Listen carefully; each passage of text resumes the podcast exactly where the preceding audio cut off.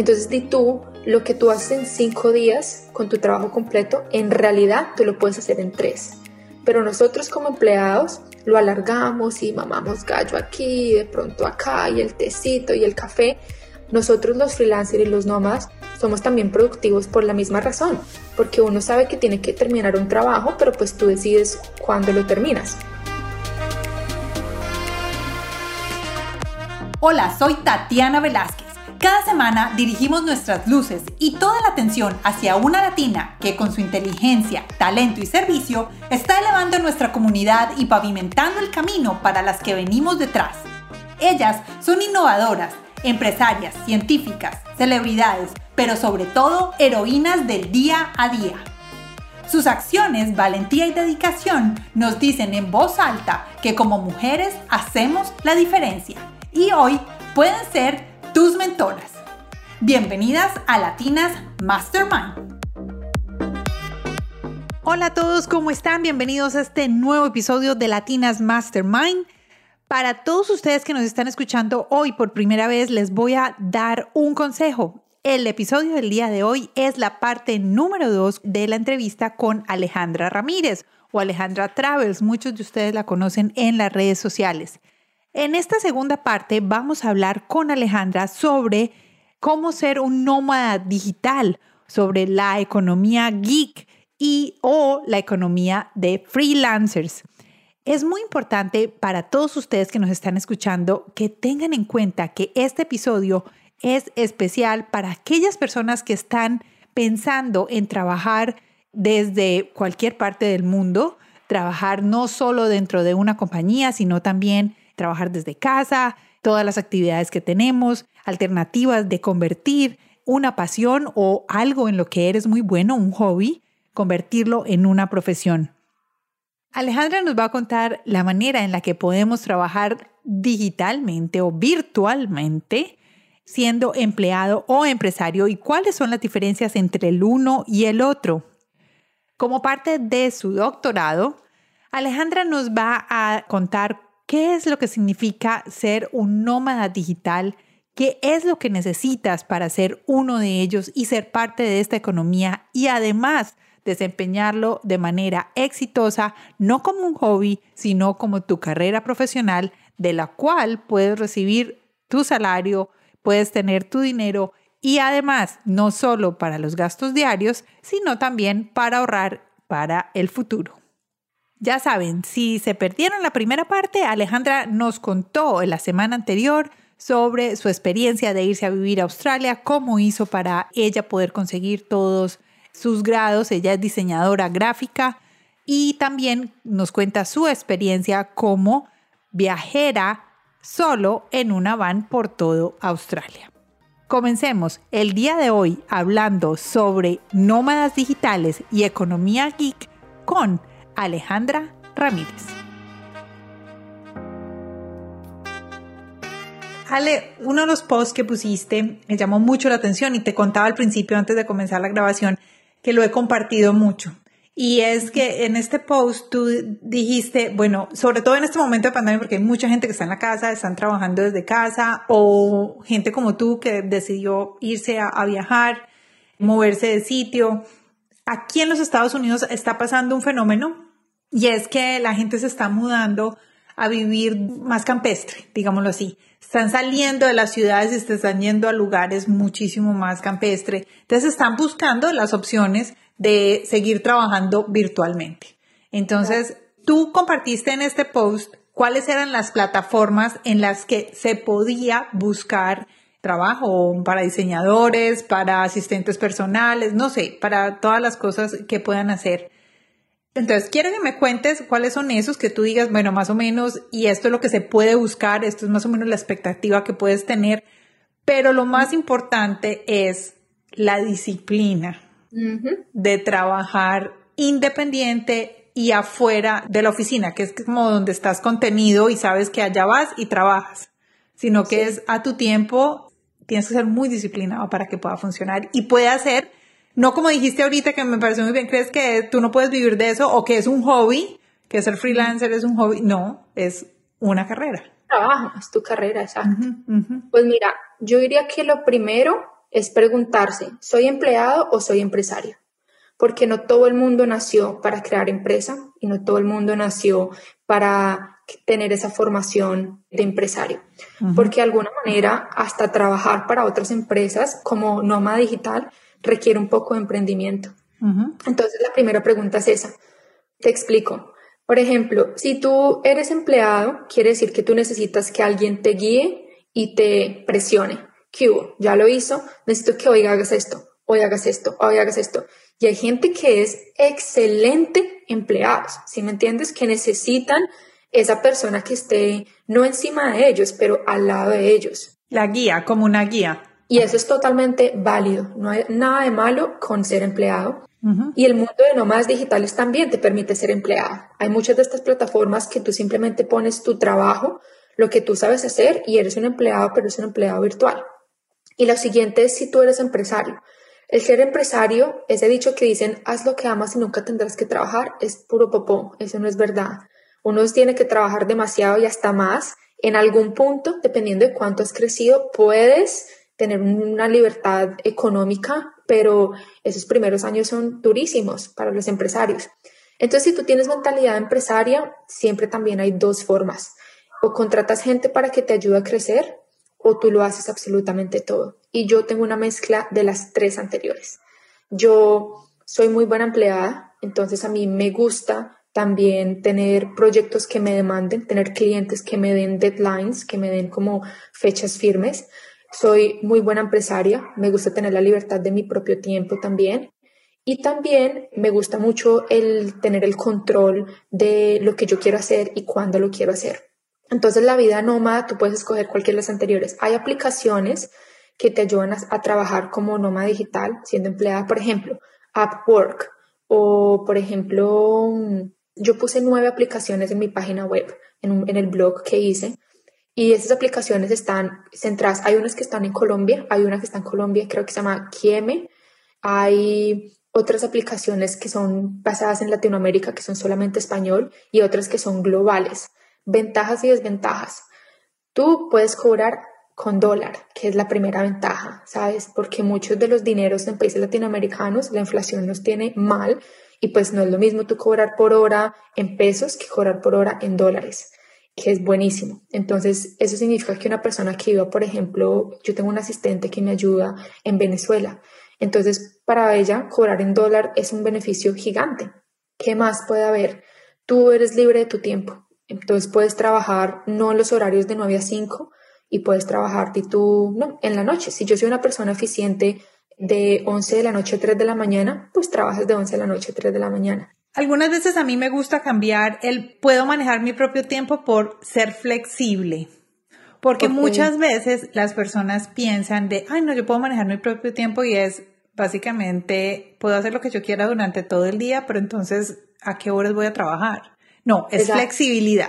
Puedes tener flexibilidad de trabajar lo que tú vas a decir, o sea, vas a trabajo en la noche, sí, pero soy más productiva en la noche. Yo soy productiva en las mañanas. A mí no me pongan a hacer nada cuando el sol se cae. Yo parezco un gallo, una gallina. El sol se va y a mí se me apaga el cerebro. Yo siempre digo eso. Pero bueno, ahí lo que te quería anotar era que hay veces me gusta llamar eso flexibilidad. Listo, perfecto la flexibilidad. Entonces, estas aplicaciones, estas plataformas, las utilizan empresas gigantes también. Y eso es lo que te digo, que le da la flexibilidad al empleado de trabajar eh, así. ¿Qué más puede hacer? ¿Se puede hacer dinero? Claro que se puede hacer mucho dinero, pero como todo en la vida, no es dinero rápido ni dinero fácil, toca trabajar. Entonces tú puedes poner proyectos. Por ejemplo, Alejandra Ramírez como diseñadora gráfica, esto es lo que yo cobro por hora, o yo puedo hacer paquetes. Este es tu paquete de logo, este es tu paquete de página web, de fotografía o de redes sociales. Y la gente puede comprar un servicio tuyo o tú puedes ofrecer tu servicio por hora.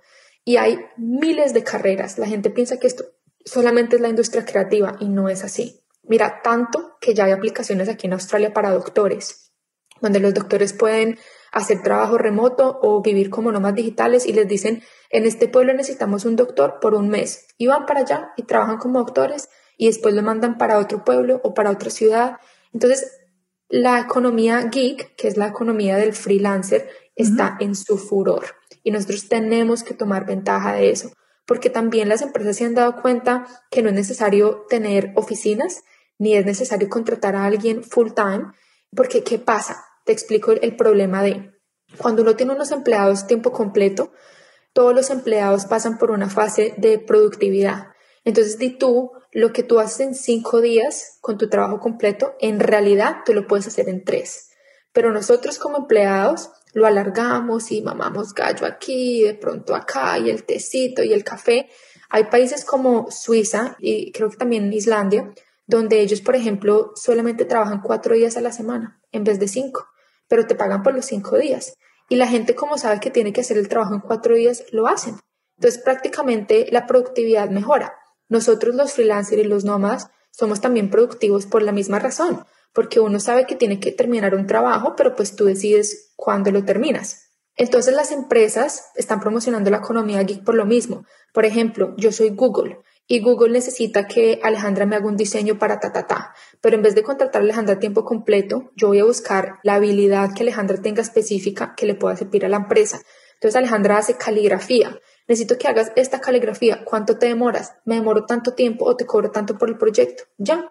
No necesitan oficina, no necesitaron contratarme de tiempo completo, hay muchos beneficios para la empresa y para mí. Yo voy, hago eso y me voy.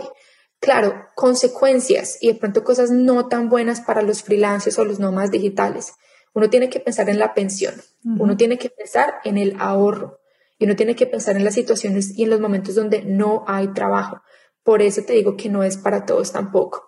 Si tú puedes crear un orden y una estructura en la parte financiera para también sustentarte en los momentos no tan buenos y a futuro, eso es lo clave. Yo, por ejemplo, tengo, ya me metí en el tema de las finanzas que a mí me encanta, pero yo por lo menos tengo diferentes cuentas de ahorro y todas tienen un propósito diferente. Entonces yo estoy ahorrando para mi pensión desde ya, desde hace mucho tiempo. Obviamente cuando trabajaba para la universidad ellos cubrían mi superannuation, pero yo ahorita como nómada pongo un poco de dinero y también tengo una cuenta de ahorro de emergencias. Me enfermé, tuve un accidente, me tocó ir a Colombia, yo tengo que cubrir eso. Entonces, el emprender también requiere otras responsabilidades que tenemos que asumir y otro mindset de empresa, donde no necesitas una oficina, pero estás creando empresa y en algún punto empezar a crecer. Lo que yo te digo, yo tengo asistentes que me ayudan en otros aspectos porque a mí no me da el tiempo. Mi prioridad es estudiar. Entonces, obviamente, necesito ayuda en muchos otros aspectos. Y eso es también lo, bonito de, las, de los nómadas digitales, donde yo estoy contratando otras personas que están en otros lados y también estoy contribuyendo a una economía local en otros países sin estar en ese país. Eso es buenísimo. Ale, mucha gente me dice, sí, pero yo entro, voy a decir Upwork porque fui, fue la que mencionaste. Yo entro a Upwork y eso es tanta gente, hay tantas cosas no sé por dónde empezar o cómo hago para poder aplicar y que sí sea y que sí gane. Yo, yo lo uso, yo tengo varios freelancers contratados por ahí, pero es como lo que recibo, es como es tan abrumador. Sí. Yo lo uso como cliente, o sea, yo no tengo mis servicios ahí, pero yo lo uso como cliente.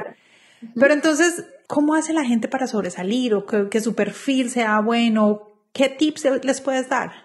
Bueno, yo pienso que lo primero es no quedarse en una sola plataforma. Uno tiene que diversificar, creo que se dice en español, en diferentes plataformas. Por ejemplo, mínimo unas tres plataformas. Y eso lo tienes que complementar con LinkedIn. LinkedIn es una networking muy bueno porque ahí tienes un acceso más directo a empresas y a personas que trabajan en empresas donde tú puedes hacer el primer punto de contacto. Y lo otro es empezar a crear un perfil profesional. Esto es más allá, o sea, ¿qué foto tienes? ¿Tienes una foto profesional o tienes una selfie? ¿Cómo está tu idioma? ¿Cómo estás comunicándote tú con tu cliente? ¿Tienes de pronto referentes o reviews de gente que ya has trabajado? ¿Hay alguna manera que tú puedas poner testimonios? ¿Cómo te estás vendiendo? Al final del día nosotros nos estamos vendiendo constantemente. Entonces hay como una lista de, de patrones que uno debería cumplir para sobresalir a comparación de los demás.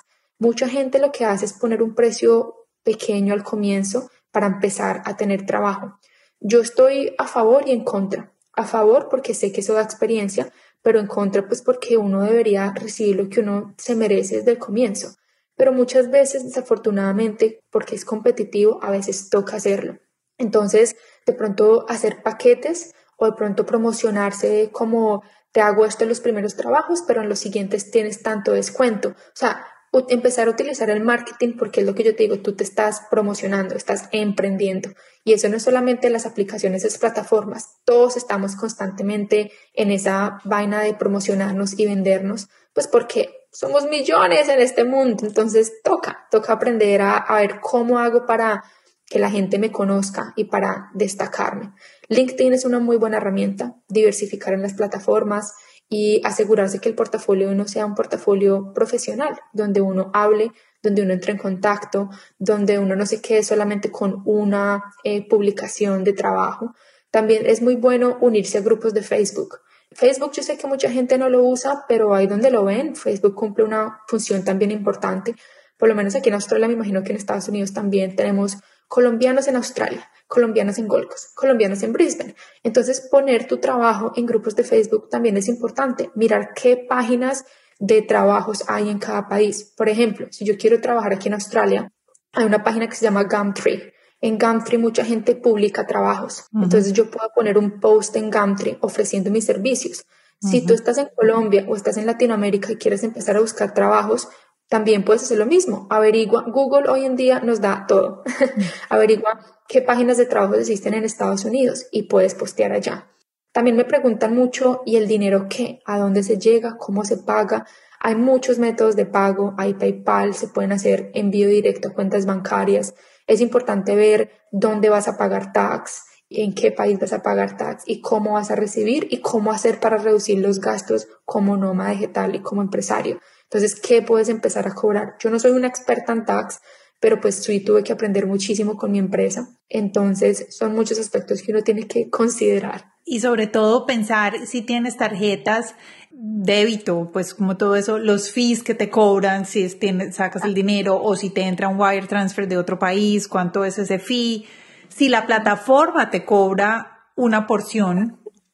Que la mayoría cobran una porción, algunas son gratis, otras son por membresía, en este momento se me olvidan los nombres. No importa, ¿cuál es tu página web? Para, vamos allá y las vemos. Listo, se llama thetravelandadventurelife.com. Ok. Aquí a todos los que nos están escuchando, en las notas del podcast los voy a dejar aquí en la partecita de abajo la página web de, de Alejandra para que vayan todos y lo vean y voy a ir a buscar directamente este post. Yo lo vi en Instagram y también lo tengo en Instagram, pero voy a hacer un link directo a ese post que tienes en tu blog para poderlo poner aquí abajo en las notas del programa. El blog está en español en inglés, mi página está en español en inglés y cuando te metes a viajes hay un tab que se llama Nómadas Digitales y en este momento tengo dos blogs que he puesto. Uno son de plataformas, el otro son de carreras populares de nómadas digitales y lo que se puede hacer y cuánto se debería cobrar. Entonces ahí tengo, creo que son como 10, no mentiras, sí creo que son 10 carreras en este momento como asistente virtual, diseñadores gráficos, eh, fotografía y cuánto se cobra normalmente en estas plataformas si alguno quiere empezar en este mundo digital. Cuando dices el momento de cobrar, los precios que las personas deben de poner, ¿tú crees que deben de ser pensados en dólares o deben de ser pensados según el país en el que vives? En dólares. Yo pienso que es hora de salirnos del país donde estamos, especialmente si venimos de países en Latinoamérica porque tenemos corrupción, una moneda que no está buena y la realidad es que la mayoría de personas están en este mundo digital lo manejan en dólar americano. Claro, la mayoría de plataformas lo hacen en dólar americano. Tú recibes el cambio hacia el peso o hacia el país donde estés trabajando. Hay algunas plataformas como Kieme, la de Colombia, creo que se llama Kieme, que me imagino que es en pesos o le da la opción a la empresa hacerlo en pesos y en dólares, pero es importante que uno también empiece a pensar en dólar, pues porque obviamente el dólar americano es la moneda que más se mueve y que más cambia y la que nos afecta. Y también tiene que pensar, por ejemplo, cuando tú pongas tu precio en que tú tienes que guardar dinero para pagar tu tax, tu pensión, tus ahorros. O sea, uno, uno tiene que empezar a preguntarse en realidad cuánto vale mi tiempo por hora y todo lo que envuelve, porque si uno estuviera trabajando para esa persona a tiempo completo, ellos tendrían que sumarle eh, la pensión a uno y el seguro y todo lo demás. Entonces uno debería incluir todo eso en el precio que uno está cobrando. Pero lo que yo te digo, todos son pasitos de bebé. Cuando uno empieza, cuando yo empecé como diseñadora gráfica, pues yo empezaba mucho más barato como junior, hasta que empecé a crear un portafolio, empecé a tener clientes buenos y cuanta más experiencia tú tengas, pues uno ya puede empezar a cobrar mucho más. Entonces todos empezamos de alguna manera eh, así, que no tiene absolutamente nada de malo. Lo importante es no quedarse estancado en un trabajo barato, barato, porque el problema de eso es que estás poniendo el mercado abajo. Entonces, pues es muy difícil. Al, mismo tiempo, por ejemplo, aplicaciones como Fiverr. Fiverr se volvió muy famoso porque son 5 dólares, por eso se volvió popular. Fiverr era, el precio era 5 dólares por cualquier trabajo, 5 dólares por hora. Entonces, tú tienes una empresa en Australia, un diseñador gráfico aquí te vale 50 dólares la hora, de 25 a 50, pues tú te vas a Fiverr y consigues a alguien en India o en Filipinas que te lo haga 5 dólares. Pero ¿qué toca tener en cuenta? Lo primero es la calidad de trabajo. ¿Es un trabajo genérico o es un trabajo profesional?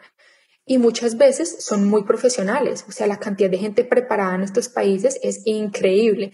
Entonces toca empezar como a filtrar tanto como vendedor, como cliente, eh, qué tipo de trabajo tú también quieres recibir y cómo le vas a contribuir a la otra persona. Y también preguntarte, ¿le estoy pagando bien o no le estoy pagando bien? ¿Puedo de pronto pagar mejor o no? Este en realidad este es mi presupuesto, pero cuando gane un poquito más, puedo pagar mejor. Pero al final, esta es la economía y pues así empezamos todos.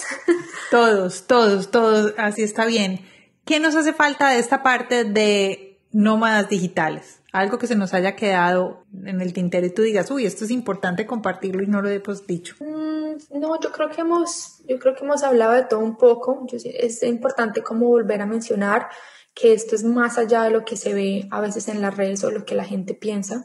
Es un estilo de vida demandante, es un estilo de vida donde no todo es viajes, donde toca tener una estructura, donde toca tener un, un plan también de cierta forma económico sobre todo a no ser que tú seas el tipo de persona que no tiene problema con toda tu vida vivir en lo mínimo, que no, no hay absolutamente nada de malo en eso, pero yo no soy ese tipo de persona. Yo soy una persona también ambiciosa, con propósitos, con sueños, con metas, y desafortunadamente, queramos o no, el dinero hace parte de eso. Entonces, el trazar metas claras es muy importante para tu poder cumplir esas metas financieras. Y ya, yo siento que es aprovechar muchísimo hoy en día los productos digitales y servicios digitales, porque te estás quitando un envío, te estás quitando muchos problemas que los productos físicos te dan. Entonces empezar a pensar en productos digitales es bastante bueno, la verdad, y ya empezar a descubrir este mundo que es una minita de oro si es bien hecha y si es hecha también con conciencia y si uno en realidad está aportando también algo a la sociedad, no solamente entrar por entrar por querer viajar, porque esas cosas también se notan muchísimo. Muchísimo. Voy a regresar un poquito a tus viajes en Mostaza. Ajá. ¿Qué es lo que has aprendido durante estos seis meses? O sea, que tú digas, uy, esto es algo que aprendí, que ya se va a quedar conmigo para siempre. ¿Y qué ha sido tu mayor reto? Lo que más he aprendido es a estar presente.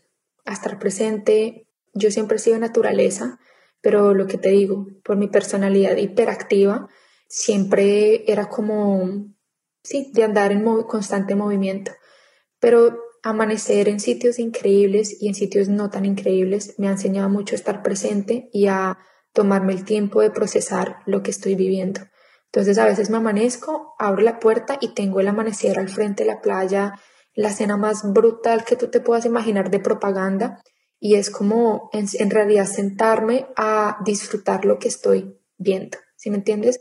Que es este privilegio eso es lo que más he aprendido, a sentirme más presente, a entender el privilegio en el que estoy y a entender mucho cómo me siento. Yo siento que a veces nosotros se nos olvida sentir. O sea, sentimos por automático, pero no nos preguntamos lo que estoy sintiendo. Estoy feliz, ¿por qué estoy feliz?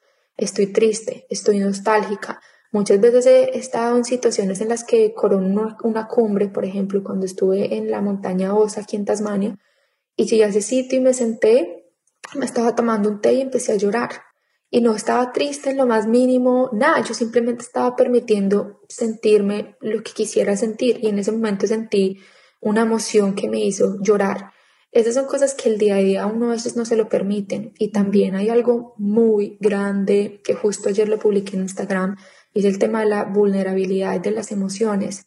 A veces las redes sociales y el compararnos y el estar constantemente expuestos a la vida de otras personas bloquean que nosotros permitamos sentirnos y ser más vulnerables como humanos. Entonces yo creo que eso me ha enseñado muchísimo este viaje, a ser más vulnerable, más auténtica conmigo, a sentir. Que no ha sido tan chévere? Un mm. reto, algo que tú digas, uy, esto fue una experiencia no tan chévere. Mm, yo he tenido dos experiencias de hombres que han querido como que me han tocado la puerta de Mostaza, invitarme a tomar cervezas que no tiene nada de malo, pero el ambiente era muy pesado y fue como, tengo como un poquitico de miedo porque insistieron bastante y yo simplemente me crucé la puertica dentro del Mostaza y me fui a la medianoche.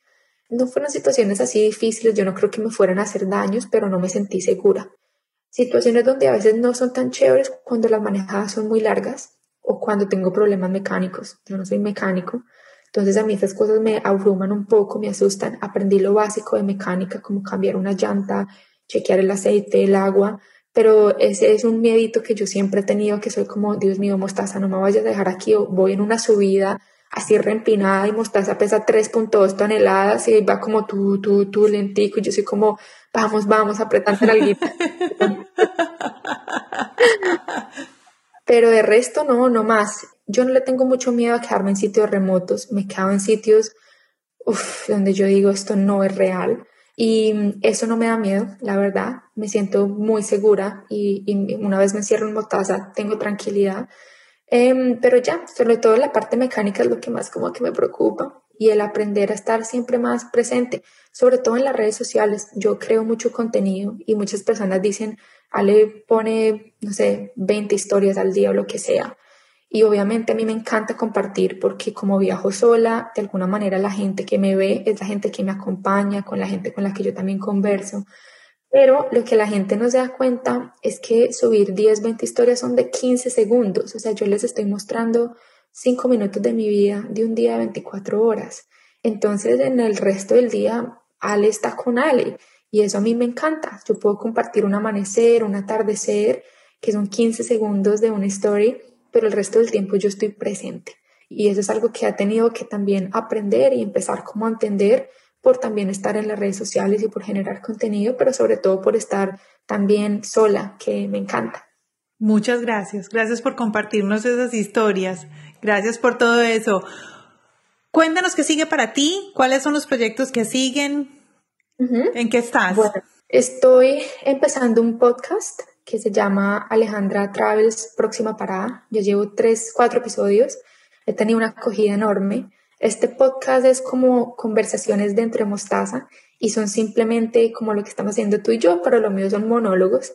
Y estoy empezando con la línea del tiempo de mi vida. Yo he hecho muchos videos y entrevistas donde cuento mi vida así express como te conté ahorita rapidito, pero es que en serio que me han pasado tantas vainas que yo a veces digo, necesito hablar más. Además que yo hablo por los codos y no te has dado cuenta. No, no, fantástico. Y, para un podcast está buenísimo. Buenísimo. Entonces empecé con la línea del tiempo esos primeros cuatro años viviendo en Australia como estudiante. En este momento estoy contando mi primer voluntariado en Kenia y ya van en tres partes.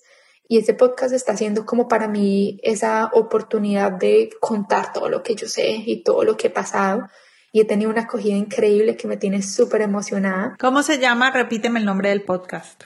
Se llama Alejandra Travels, próxima parada.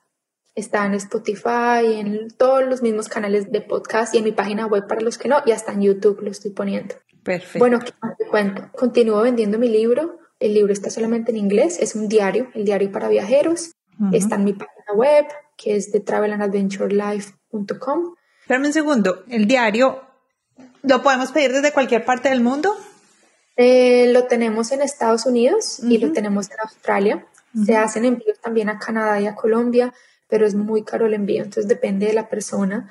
Pero en este momento los envíos a Australia es gratis y a Estados Unidos creo que son como 5 dólares el envío. Ah, está bien. bueno, perfecto. Ahora sigamos con algo que me va a interesar mucho. Curso de finanzas en inglés. El curso de finanzas, yo realicé ese curso en el mismo tiempo de la maestría, porque resulta que la pregunta que más me hacían era, ¿y cómo haces para viajar? ¿Y cómo haces para viajar? Y siempre recibía comentarios críticos. Debe ser una niña de papi o quién sabe dónde saca el dinero. ¿Sabes? Típico cizaña que no pueden ver una persona trabajando fuertemente porque siempre le están buscando la quinta. El pero. Pero yo trabajé mucho. Entonces, para mí, el tema de las finanzas ha sido parte de mi vida desde mis 17. Y ese curso surgió porque todo el mundo me preguntaba lo mismo, ¿cómo, cómo haces? Y yo me preguntaba lo contrario, ¿cómo tú no lo haces? O sea, las finanzas para mí esto es natural. Yo nunca me pregunté si lo que yo hacía la otra gente no lo hacía. Yo pensé que todo el mundo lo hacía.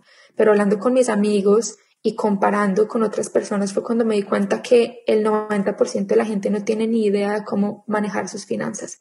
No saben qué es un ahorro, no saben qué, nada, nada, nada, nada. No tienen un documento donde, donde calculen los gastos, los ingresos. Y ahí fue donde surgió. Entonces el curso está online, tiene cinco módulos y les explico lo esencial para empezar a ahorrar. El curso está en inglés también porque también fue producto de mi maestría pero ha tenido tanta demanda en español, tanta, que por fin, por eso estoy en la casa de mis amigos, estoy empezando a grabarlo en español. Entonces esta semana empecé con todo el script, con todo el escrito, y la próxima semana, porque no alcancé esta, empiezo a grabar los videos y espero poder sacar el curso de español por Hallmark, la aplicación Hallmark, que es mucho más fácil para países latinoamericanos y hispanos. perfecto. ¿Y dónde se puede conseguir el curso de finanzas en inglés ahora? En la página web también se okay. La plataforma que uso se llama Thinkific, pero el link está ahí en mi página web. Perfecto. Y el de español lo voy a también poner, yo todo lo promociono en mi Instagram y en mi página web. Y en tu página web. ¿Qué más está, está pasando? Estoy escribiendo un ebook con una amiga mía y estamos empezando una nueva empresa que se llama Entre Nómadas y la idea de esa empresa es enseñar a otras personas a este mundo digital. Entonces queremos empezar con la gente que quiere vivir en van. El ebook es sobre esto, sobre un van life, cómo empezar, construcción, si, si es para ti, no es para ti. Y aparte de eso, queremos empezar con cursos online sobre todo, marketing digital, servicios y productos online, redes sociales, con el fin de que más personas estén conscientes de este estilo de vida. Y aparte de eso, todo esto sigue siendo parte de mi doctorado. Entonces yo puedo o sea, como diseñadora gráfica, todo lo que yo esté haciendo hace parte de mi doctorado. Entonces, esta empresa surge también como resultado porque todo esto me va a servir para mi tesis. ¿Y qué más estoy haciendo? No, yo creo que ya. ¿qué, ¿Qué más? O sea, ahora sí, ¿con qué tiempo? Ay, ¿Con qué tiempo? Bueno, ¿y cuándo vuelves a subirte en Mostaza? Este fin de semana me voy para Melbourne a un cumpleaños de unos amigos y la semana que viene yo creo que me quedo otra vez aquí y ya después me voy. O sea, como te digo, voy con el con flow. El flow. Con el flow. Igual hasta los días que estoy aquí en la casa de mis amigos, también estoy en Mostaza. Yo voy, me monto, a veces trabajo allá, a veces hago entrevistas dentro de Mostaza, solo que cuando necesito de pronto electricidad por más tiempo o un baño o algo, entro a la casa de mis amigos. Pero es rico tener ese espacio también, o sea, es, es más que necesario. Y Mostaza está ahí estoy aprovechando para lavar todo, lavar cortinas, sábanas, almohadas, todo. Claro. Lo primero que yo hago cuando llego a la casa de mis amigos es voy a robarme tu lavadora. claro. Y continuar, yo creo que en una semanita ya sigo mi, mi rumbo, pero quería estar en un sitio para poder terminar este curso de, de, español, porque en La Habana a veces las cosas se complican. Por ejemplo, en Tasmania tenía lluvia y viento. Entonces todas las grabaciones eran y ta, ta, ta, ta, ta, ta, de lluvia y yo era como, no, esta, esta lata, ahí es, cuando, ahí es cuando me sale el no amor a mostaza, esta lata les suena todo. pero, pero no, toca obviamente darse estos espacios, así que ya una vez termine, continuar con mi camino. Bueno, Alejandra, si una persona está escuchando este podcast y sí. dice, yo quiero tener de pronto no la vida de van life porque no todos son para ello, pero sí quiero tener esta libertad, flexibilidad de poder trabajar independiente. ¿Cuáles serían esos primeros tres pasos que las personas deberían, por donde podrían iniciar? Lo primero es identificar una habilidad tuya que sea única. ¿Qué habilidad tienes? Y todos tenemos habilidades. Muchas personas dicen como, no, pero es que yo no soy buena para nada, no, pero es que yo solamente he hecho esto en la vida. Mm -mm. Y las habilidades no significan carrera. Por ejemplo, eres una buena comunicadora o te gusta contar historias o eres muy buena ordenando, te gustan las plantas. sabes cocinar. ¿Qué es ese hobby o esa habilidad que tú digas, esto es natural para mí? Ese es lo primero. De esa habilidad pueden surgir miles de empresas y de proyectos. Tú puedes enseñarle a las otras personas. Normalmente tú lo único que necesitas es solucionar un problema. ¿Cuál es el problema? ¿Y cómo lo soluciones? Porque la manera como tú lo soluciones es como la gente te va a empezar a ti a conocer y a seguir. No necesariamente la gente piensa que uno tiene que tener 80 mil seguidores y ser gigante en las redes. No. Si tú eres tú y tú eres auténtica y tienes una solución a un problema, eso es todo lo que necesitas para empezar. Ya la misma autenticidad y la manera como tú empieces a mostrarte es lo que va a hacer que tu producto, tu servicio se venda. Toca tener mucha paciencia y toca tener también la habilidad de empezar a moverse, a hacer networking, porque desafortunadamente el tema de las redes sociales funciona solo con el algoritmo y por más de que tú seas la persona más tesa en, no sé, plantas, si el algoritmo no quiere mostrar lo tuyo, pues nadie te va a conocer. Entonces empezar a hacer colaboraciones, networking, mirar qué otras personas lo están haciendo. Ojo, no para copiarse, porque es un tema muy grande también en redes. Si tú te copias, tú estás dejando de ser tú. ¿Cómo puedes tú utilizar el contenido de otras personas que tú admires de manera inspiracional, sin necesidad de tener que copiar. Porque eso es lo mamón de las redes sociales. Ya todo está hecho, todo el mundo está haciendo lo mismo, toda la gente quiere ser popular. Al final del día eso no es lo que vale, es lo que tú puedas contribuir. Las redes sociales deberían utilizarse de las tres formas siguientes. La primera es inspirar, la segunda es educación y la tercera es entretener. Pero mucha gente se quedó en entretener y no más. Pero si tú puedes darle tic a las tres siguientes, tú estás on the money making. Ah, perfecto. Bueno, Alejandra, mil gracias. O sea, esto estuvo fantástico. Llevamos dos horas hablando y esto puede seguir. No puedo creerlo. Pero me parece lo máximo. Muchas gracias. Gracias por estar aquí. Gracias por estar en Latinas Mastermind. Gracias por darnos este tiempo. Porque me acuerdo, además, pues para contarle a las personas que, que no crean que es que esto, ah, no, ya nos hablamos. Miren, esto es un mensaje de DM, paciencia, Em, empezar, Alejandra me dijo, te estoy en Tasmania, no puedo, estoy muy ocupada, ten paciencia. Yo tengo paciencia, todo tiene su tiempo. Yo también voy con el flow, todo tiene su tiempo. Muchas gracias a ti por darnos este tiempo, por contarnos tantas cosas. Además que yo vine con una intención de hablar sobre lo que yo veía en las redes sociales, pero me voy con una idea de una Alejandra llena de valores y llena de ideas y llena de contenido para compartir al mundo. O sea que, por favor, sigue adelante, te necesitamos, te necesitamos porque además tienes muchas, muchas cosas para hacer. Y mm, bueno, y espero que pronto volvamos a tenerte en Latinas Mastermind con, mira, tengo ya tres temas eh, escritos aquí que digo, Alejandra va a ser buena para este otro tema.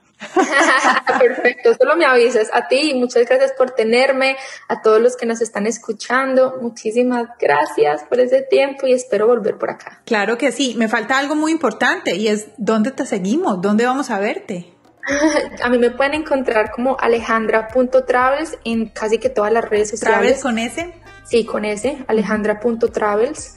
Así estoy en YouTube, en Facebook y en Instagram, pero en este momento la plataforma que más uso es Instagram. El podcast también lo pueden encontrar así y lo único que es diferente es mi página web que es de travelandadventurelife.com. Ok, perfecto. Todos estos eh, usuarios también van a quedar aquí en la parte de abajo en las notas del programa y espero que ustedes hayan disfrutado este podcast tanto, tanto como yo lo hice. Todo lo que descubrí de Alejandra, esta mujer maravillosa colombiana con una historia hermosa al otro lado del planeta, donde ella decidió que allá era donde tenía las ganas de desenvolverse y todas estas cosas, pero además viajando por el mundo. A todos ustedes, muchísimas gracias por haber estado hoy aquí en Latinas Mastermind. Por favor, vayan a nuestra página web www.latinasmastermind.com. Allá pueden registrarse en nuestros Mastermind para hacer parte de las invitaciones que estamos haciendo cada mes para nuestros mastermind en los temas específicos. Espero que todos estén muy, muy bien y nos escuchamos el lunes en otro mastermind. Chao, Alejandra, que estés muy bien. Chao.